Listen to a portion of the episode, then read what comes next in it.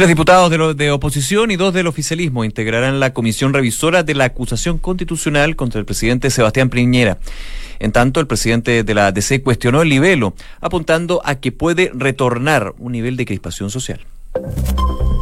Una en punto, muy buenas tardes. ¿Cómo están ustedes? Bienvenidos a una nueva edición de Noticias en Duna. Nico, ¿cómo estás? Muy bien, José, ¿cómo están? Muy buenas tardes, justo de saludarlos en este día miércoles. Mucha información, por supuesto, que vamos a estar revisando en los próximos minutos en una jornada donde el calor sigue haciéndose presente aquí en la región metropolitana y también con sus externalidades negativas, como por ejemplo lo que sucede en la región de Valparaíso. Muy atentos, por supuesto, a lo que han sido los distintos focos de incendios forestales. Ayer una situación bien complicada que se ha dado en distintos puntos, más que ayer, los últimos días, obviamente también parte de lo que vamos a estar revisando en los próximos Uno de los noviembres más calurosos mm. en años Y, se nota de todas maneras. A esta hora hay 31 grados de temperatura aquí en Santiago y se espera que la máxima alcance los 34. Va a estar totalmente despejado durante esta jornada, pero probablemente para los próximos días las temperaturas máximas van a ir disminuyendo, pero siempre ahí bordeando los 30 grados de temperatura. Les cuento también que nos dice la Dirección Meteorológica en Viña del Mar y Valparaíso a esta hora y 19 grados, la máxima va a llegar hasta los 23.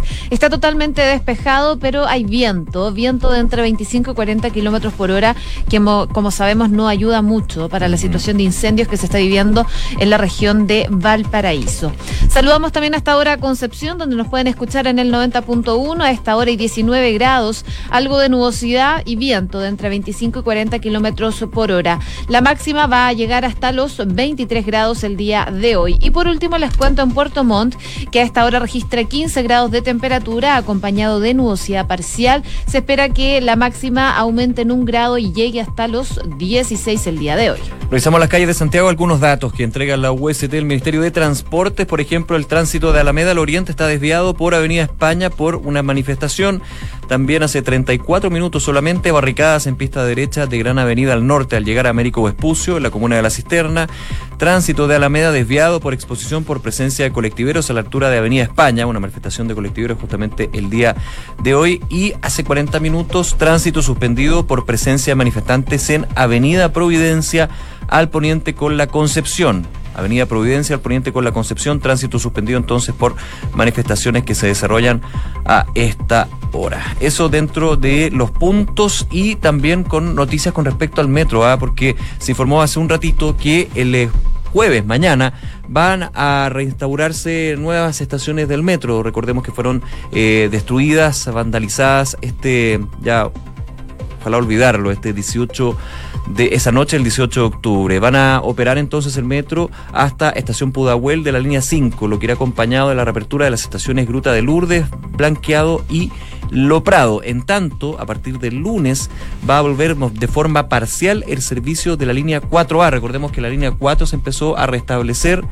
eh, llegando por ejemplo a Plaza Puente Alto, pero la línea 4A estaba todavía cerrada, va a estar eh, volviendo de forma parcial a partir del lunes 25. El trazado va a operar entre la cisterna y Vicuña Maquena, pero con una única detención en Santa Rosa. Según eh, Metro, la información que entregó, de esta forma, con la reinstauración entonces de estas líneas y estos, estas estaciones de metro, estarán operativas 101 de sus 136 estaciones, es decir, un 74% del total que tiene Metro de Santiago. Buenas noticias entonces para el eh, transporte público de la capital, pero también quería mencionarles que está pasando en regiones, en Valparaíso a esta hora hay manifestaciones en la ruta 68, está el tránsito suspendido en eh, una pista del kilómetro 44 en el sector Curacaví por una manifestación que avanza en dirección a la costa. Está el tránsito lento, así que llaman a conducir con precaución. También está el tránsito suspendido en ambos sentidos en Avenida Pedro Montt con Freire por esta manifestación y en otros temas que vale la pena destacar en eh, Valparaíso, específicamente en Concón. Hay un accidente en el camino internacional pasada la pasarela de Concón. Hay restricción de pistas, así que llaman a tener precaución. Esto fue hace tres minutos exactamente. Y si revisamos la UCT del Bio hace uh, unos minutos dicen que hay manifestación en Avenida Prat al llegar a calle Freire, así que se está generando congestión. Y también hay manifestación de taxistas en Concepción que se desplazan por calle Rengo hacia Barros Arana para que también tengan precaución y busquen vías alternativas. Se está generando gran congestión en esa zona de Concepción. Una de la tarde con cinco minutos revisamos las principales informaciones en los titulares. Tres diputados de oposición y dos de oficialismo van a integrar la comisión que analizará la acusación constitucional en contra del presidente Sebastián Piñera. La instancia deberá sesionar y emitir un informe, el cual no tiene un carácter vinculante, sino que más bien es una recomendación para cuando la sala deba votar el libelo. El presidente Sebastián Piñera realizó un sobrevuelo en las zonas afectadas por los incendios forestales en la región de Valparaíso. Posteriormente, el mandatario sostuvo una reunión en el centro de control de Curauma. La ONEMI mantiene la alerta roja para toda la región por los incendios que comenzaron el pasado 16 de noviembre. El Contralor General de la República aseguró que se indaga carabineros por varios flancos y cuestionó la compra de perdigones con plomo. Jorge Bermúdez aseguró además que de comprobarse que uniformados alteraron las identificaciones tal como se ha denunciado, es una irregularidad que va en contra del protocolo institucional. La Fiscalía Nacional Económica recomendó una reforma estructural al mercado de los medicamentos en Chile que podría reducir en hasta un 40% los precios de los remedios. Las conclusiones de la Fiscalía están contenidas en un paquete de 14 medidas, 14 recomendaciones, que responden a cuatro objetivos, entre los cuales se incluye que se introduzcan más productos bioequivalentes. Hoy comienza la aplicación del CIMSE, por lo que la Superintendencia de Educación llamó a que la ley indica las evaluaciones nacionales periódicas son obligatorias. Seis comunas anunciaron ayer que no van a rendir la prueba, mientras que el Colegio de Profesores llamó a boicotear la aplicación del test. Hasta el 30 de diciembre extendieron el plazo para eximirse del servicio militar. Luego de largas filas y varias manifestaciones en distintos puntos del país, la Dirección General de Movilización Nacional anunció la extensión del plazo. En Noticias del Mundo, la presidenta interina de Bolivia, Yanín Áñez, anunció que va a convocar a elecciones en las próximas horas. Sin embargo, Áñez no definió cuál va a ser el mecanismo legal, si mediante un acuerdo con la Asamblea Legislativa o a través de un decreto presidencial. El embajador estadounidense ante la Unión Europea, Gordon Sondland, declaró en el Congreso que presionó a Ucrania por orden del presidente Donald Trump. El diplomático, un testigo clave del impeachment, admitió además que hubo una compensación para lograr que Kiev abriese una investigación que podría perjudicar a los Biden. Boris Johnson y Jeremy Corbyn se enfrentaron ayer en el primer debate televisado de cara a las elecciones en Reino Unido.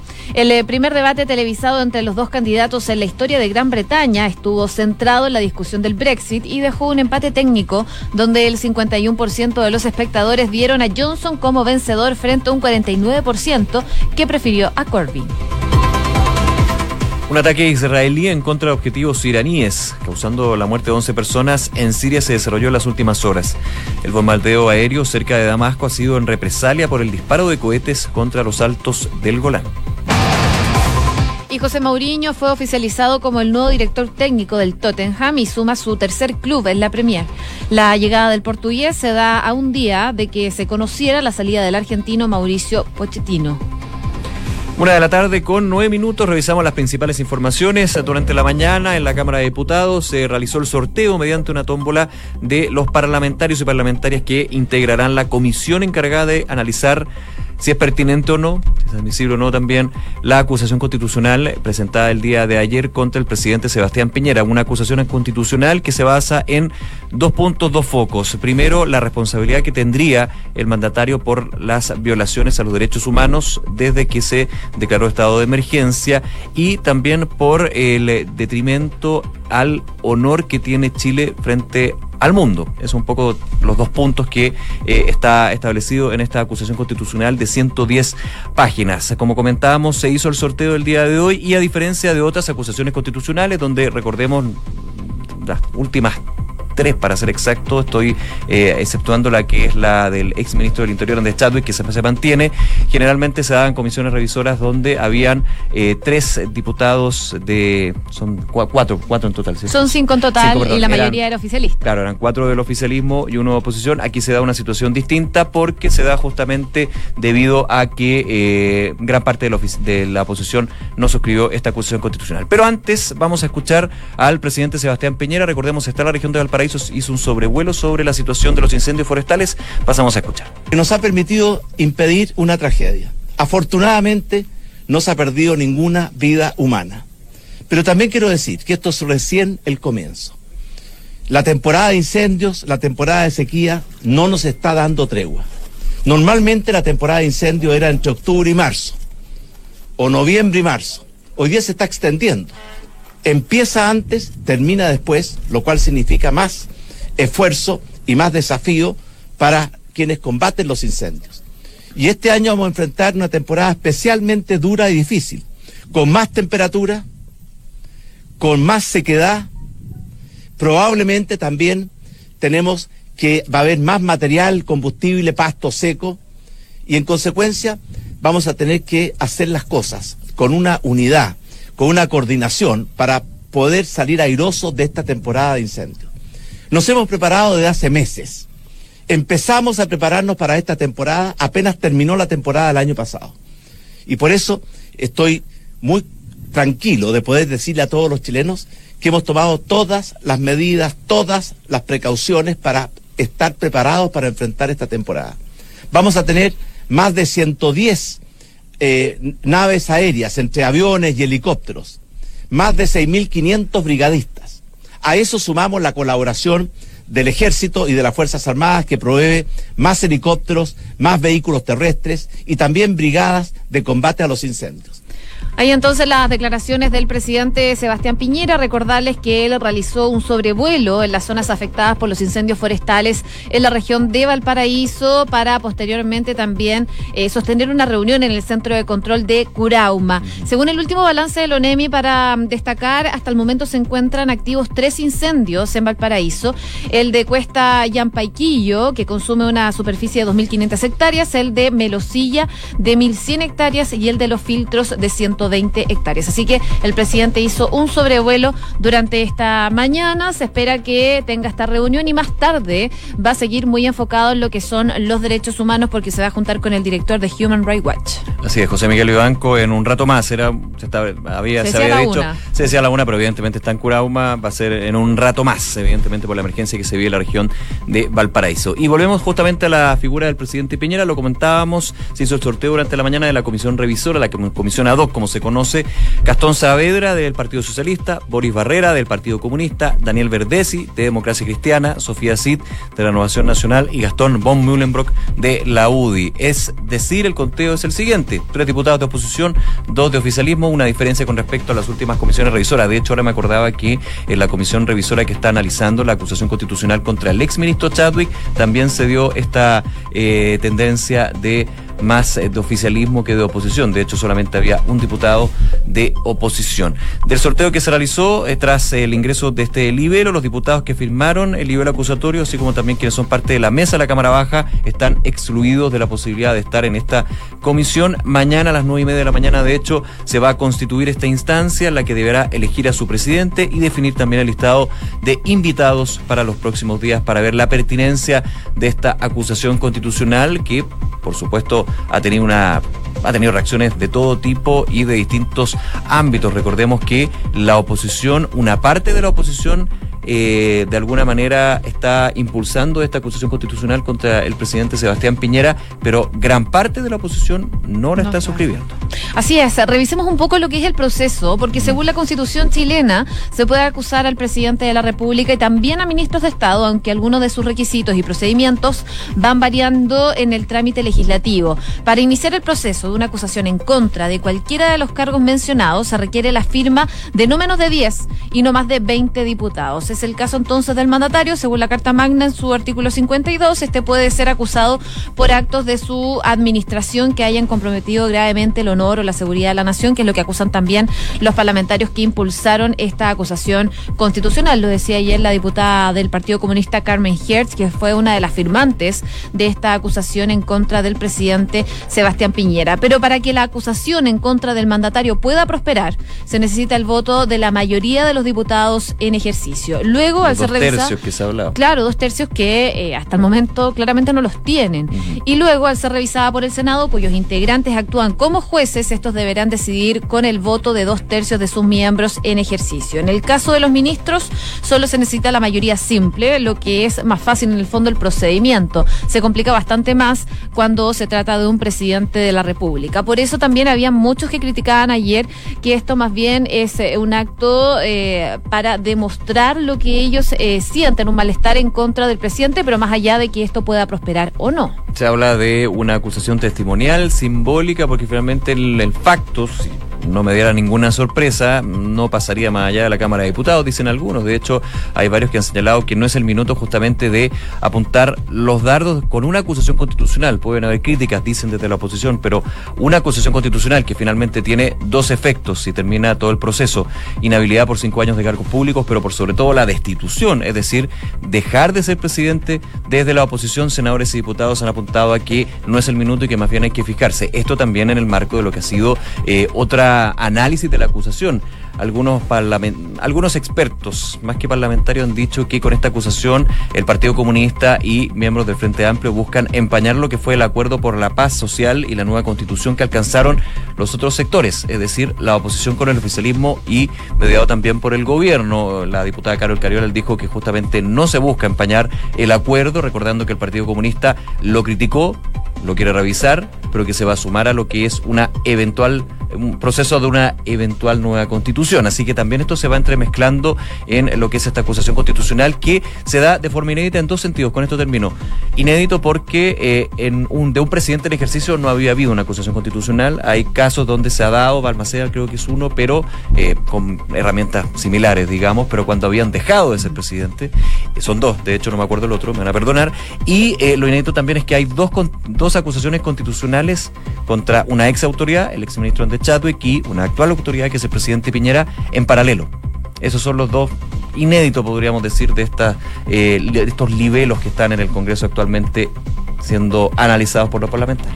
Bueno, el presidente de la democracia cristiana, Fuad Chaín, calificó como inoportuna esta acusación constitucional presentada por este grupo de parlamentarios en contra del presidente. Entre los argumentos que esgrimió eh, fue que eh, no, no era el momento finalmente para eh, lanzar esta acusación constitucional.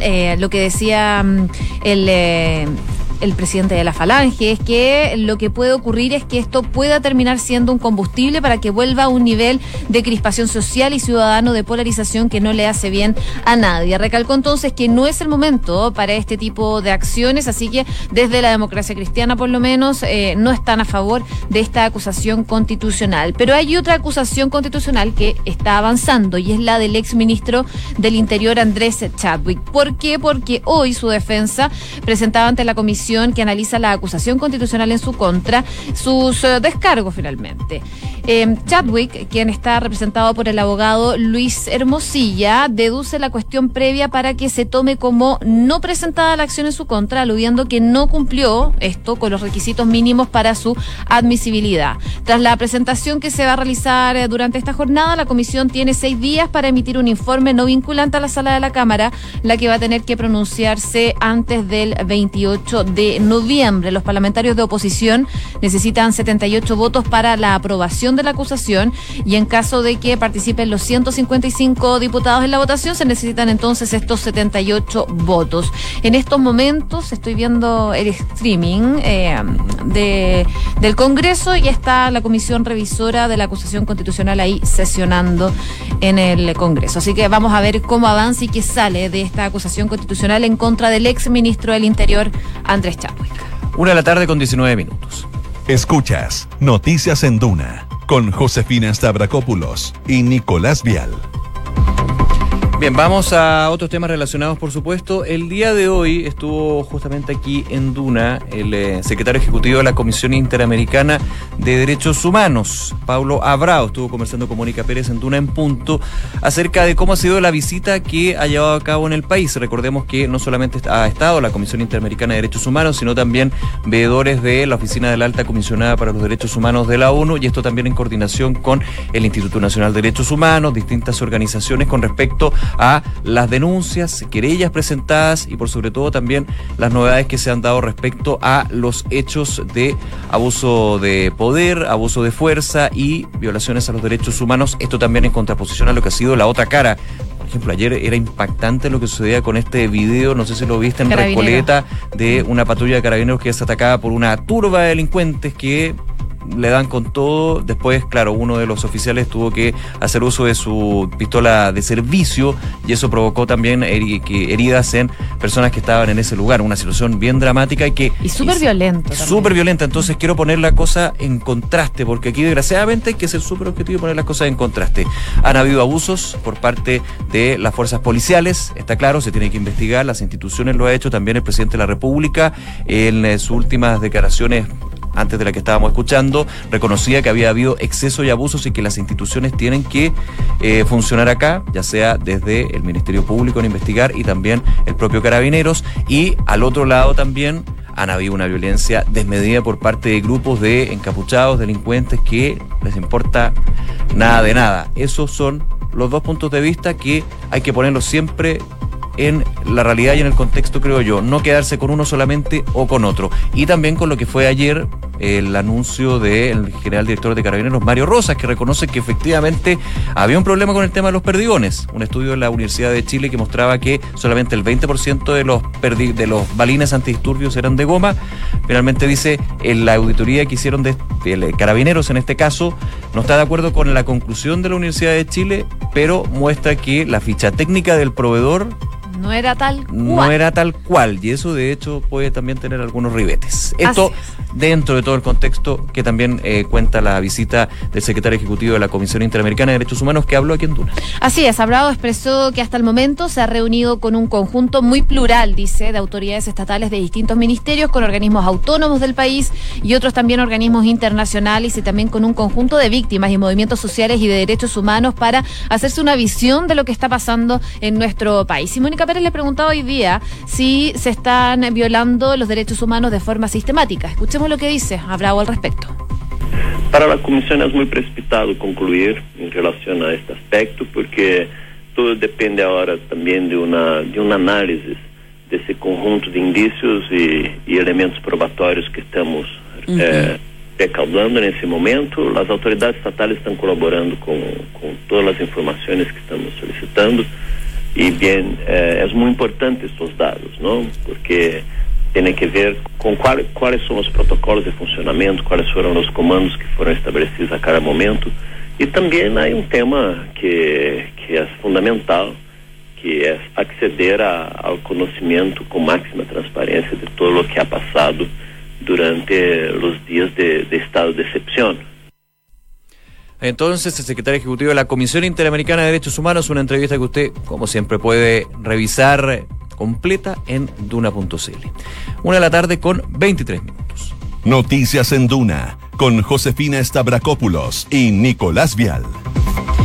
Y bueno, eh, la Fiscalía Nacional Económica ha dado recomendaciones, eh, recomendaciones eh, para que de alguna forma puedan bajar el precio de los medicamentos. Se trata de efectuar una reforma estructural al mercado de los medicamentos para aumentar la competencia y también de esta forma poder propiciar una rebaja de los precios de estos productos. Así por lo menos lo manifestó el organismo en un informe preliminar del estudio de mercado sobre los medicamentos dado a conocer el día miércoles hoy día y el documento es resultado también de un trabajo que ya había comenzado a desarrollar la Fiscalía Nacional Económica en abril del año pasado y que consistió en una revisión completa de lo que es la industria, abordando desde la producción a la venta de medicamentos, incluyendo a todos los actores relevantes y también a los reguladores. En este estudio, la Fiscalía Nacional Económica, por ejemplo, detectó que el 80% de los medicamentos inscritos en Chile aún no tiene alternativas que sean bioequivalentes y que los laboratorios realizan inversiones superiores a los 200 millones de dólares al año para promover sus marcas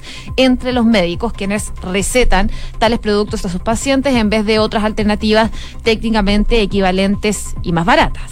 Claro, este no es eh, nuevo para aclararlo. La Fiscalía Nacional Económica ya en abril había anunciado que justamente se iba a hacer un estudio eh, sobre el mercado, sobre la industria de los medicamentos. Entrega ese dato. Imagínate que el 80% de los remedios en Chile no tienen un bioequivalente.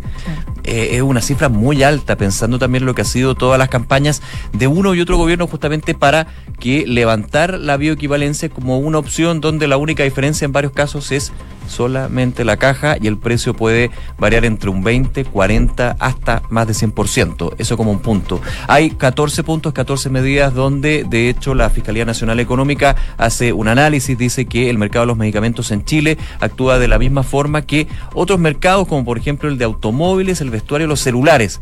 Uno dirá, bueno, pero dentro de un libre mercado está bien. Sí, pero es que aquí medicamentos estamos hablando de un tema sensible, relevante y que es un tema de vida o muerte en grande en, muchos casos. Entonces, evidentemente, no se puede tratar de la misma forma. Hay entonces 14 medidas. Eh, relevante también este insumo de información que entrega la Fiscalía Nacional Económica, porque hay proyectos de ley que justamente buscan eh, regular eh, de mejor manera porque aquí regular por regular no sirve, hay que regular bien y regular de alguna manera esta industria donde, recuerdo yo, el mismo presidente de la República, Sebastián Piñera, semanas antes de que comenzara el estallido social, cuando se anunciaba lo que era la ley de la Política Nacional de Medicamentos, eh, eh, apuntaba sus críticas a los laboratorios farmacéuticos y también a las farmacias, a las grandes cadenas farmacéuticas por eh, generar estos sobreprecios impresionantes, a diferencia, por ejemplo, de lo que sucede en otros países. Ya me imagino que usted lo ha tocado, ir a otro país, Argentina, por ejemplo, también Europa. ¿Quién no va a comprar el remedio? Ir a comprar un remedio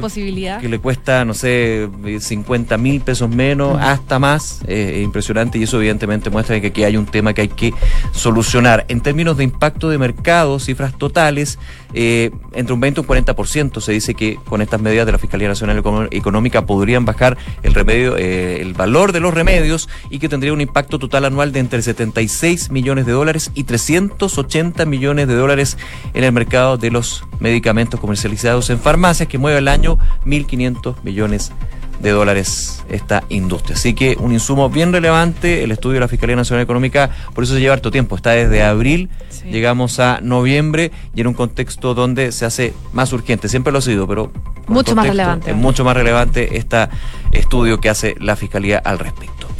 Una de la tarde con 27 minutos. Pasamos a revisar las principales informaciones en los titulares. Trece diputados de oposición y dos de oficialismo van a integrar la comisión que va a analizar la acusación constitucional en contra del presidente Sebastián Piñera. La instancia deberá sesionar y emitir un informe, el cual no tiene un carácter vinculante, sino que más bien es una recomendación para cuando la sala deba votar el libelo.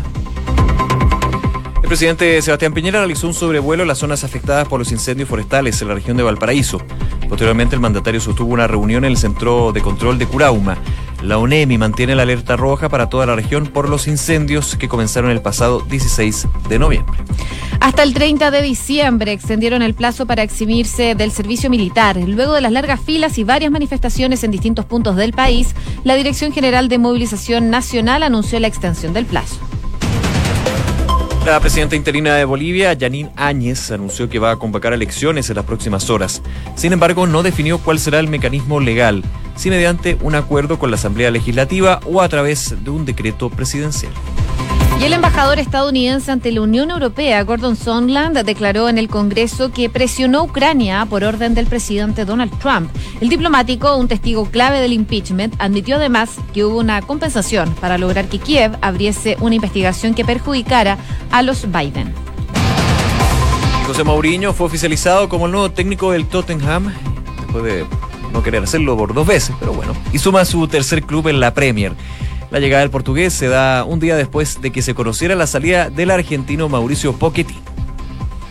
Una con 28, les contamos a esta hora que Credicor Capital pone a tu disposición un equipo de especialistas que te asesoran para hacer crecer, preservar y gestionar tu patrimonio. Son parte del grupo financiero Credicor con más de un siglo de trayectoria en Latinoamérica y más de 30 años en Chile. Credicor Capital, excelencia en inversiones.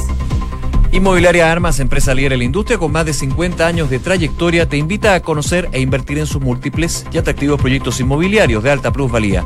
Conoce más en iarmas.cl. El e-commerce está creciendo a pasos agigantados y Bodega San Francisco lo sabe muy bien, respaldando la gestión logística con las tarifas más convenientes del mercado. El arriendo de bodegas es tu mejor decisión. Conoce más en www.psf.cl. Y Banco Vice nuevamente fue reconocido con el primer lugar del Premio Nacional de Satisfacción de Clientes Pro Calidad en el sector bancos medios y fue elegido mejor de los mejores en la categoría contractual versión 2019. Porque su motivación permanente es la satisfacción de sus clientes, Banco Vice simple para ti. Una con 29, nos vamos, viene la segunda edición de Información Privilegiada y luego la tercera P. Que esté muy bien, buenas tardes. Buenas tardes.